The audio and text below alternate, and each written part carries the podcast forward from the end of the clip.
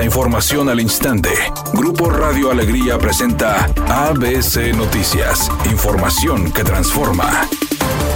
¿Qué tal? Muy buenas tardes, esta es la información. Para las próximas elecciones del 2 de junio de 2024, Nuevo León se convertirá en una de las dos entidades del país que contará con urnas electrónicas para las votaciones locales y federales. El Consejo General del Instituto Nacional Electoral, mediante un acuerdo, determinaron la instalación de 27 urnas electrónicas que estarán repartidas en los municipios de Monterrey, Apodaca, San Pedro, San Nicolás y Escobedo. Para las próximas elecciones del 2 de junio de 2024, las urnas electrónicas electrónicas desarrolladas por el INE se utilizarán en su versión 7.0 y fueron verificadas por el Instituto Politécnico Nacional. Su ubicación exacta se dará a conocer durante el mes de febrero y tendrá capacidad de votar hasta mil personas en cada una de ellas.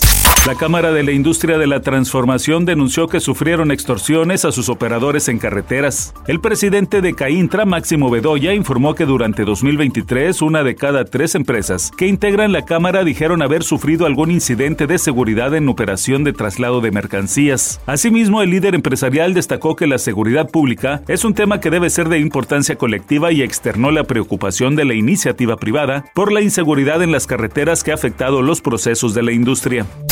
Las autoridades del Aeropuerto Internacional de la Ciudad de México reconocieron que la delincuencia ya rebasó la seguridad de esta terminal aérea, que por cierto está a cargo de elementos de la Marina Armada de México. Lo anterior, porque la madrugada de ayer martes fue robado un tráiler con cerca de 9 millones de pesos en medicamentos que estaban destinados al sector salud. El tráiler estaba estacionado en la zona de aduanas del aeropuerto capitalino y hasta ese lugar llegaron los ladrones para sustraer la unidad y llevarse el cargamento de medicinas sin que nadie se los impidiera. Después de haber sido robado, el tráiler fue localizado en el Estado de México, pero ya sin los medicamentos. Las investigaciones continúan a cargo de la Fiscalía General de la República.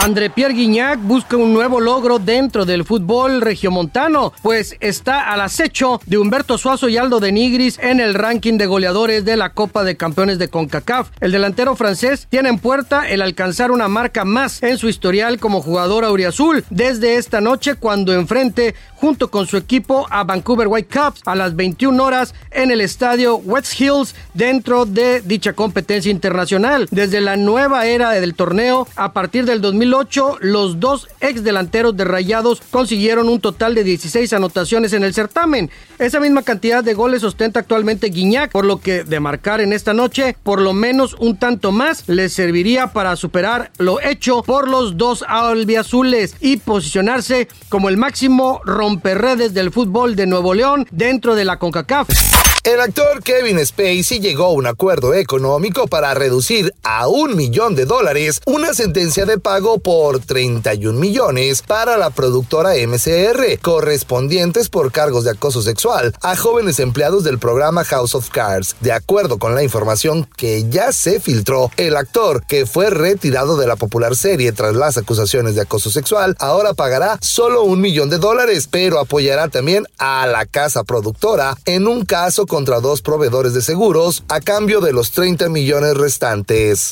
Redacción y voz Eduardo Garza Hinojosa. Tenga usted una excelente tarde. ABC Noticias. Información que transforma.